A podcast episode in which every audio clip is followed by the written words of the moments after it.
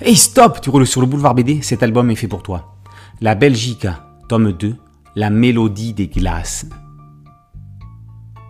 Suite et fin de cette odyssée qui mena la Belgica et son équipage dans sa plus glorieuse aventure en Antarctique. Entre espoir, désespoir, chagrin et mort certaine, chacun des protagonistes, à bord ou à Ostende, se retrouvera face à lui-même pour donner, enfin, un sens à sa propre existence.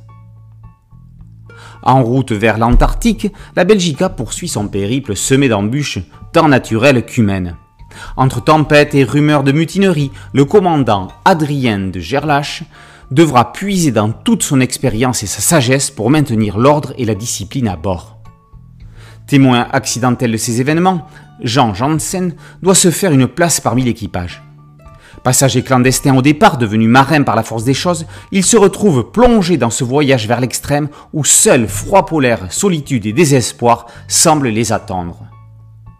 Les tensions entre tous s'accentuent au fur et à mesure que le commandant s'obstine à aller plus loin et encore plus loin dans cette quête qu'il s'est fixée. Cela mènera la Belgica et son équipage, ou du moins ce qu'il en reste, à se faire emprisonner par les glaces. Un long et glacial hiver polaire débute à partir de mars 1898 il va garder sa proie durant 13 mois. L'espoir qui garde notre héros en vie est de pouvoir rentrer à Ostende, revoir sa douce Elke. Cette dernière, ayant quasi perdu tout espoir de revoir son fiancé, se console en se lançant dans la lutte sociale. Les femmes n'ont aucun droit au XIXe siècle. Elle rejoint ainsi la Ligue belge des droits des femmes et mettra à son service toute sa hargne, son courage et son intelligence. Le mouvement féministe, tout comme la quête d'Adrienne de Gerlache, croisera bien des embûches et devra surmonter de multiples obstacles pour vaincre et s'imposer. Il est intéressant de comparer le cheminement de Jean et d'Elke, luttant chacun pour sa survie, son épanouissement, contre un adversaire semblant tellement puissant que rien ne pourra le vaincre. Dame nature d'un côté, le poids d'une société patriarcale de l'autre. Et pourtant, rien n'est jamais perdu à l'avance. Tout est question de volonté et de courage, voire d'espoir d'une récompense ou d'un avenir meilleur. D'un côté, un passager clandestin dont le nom n'est repris nulle part dans les annales d'une expédition légendaire.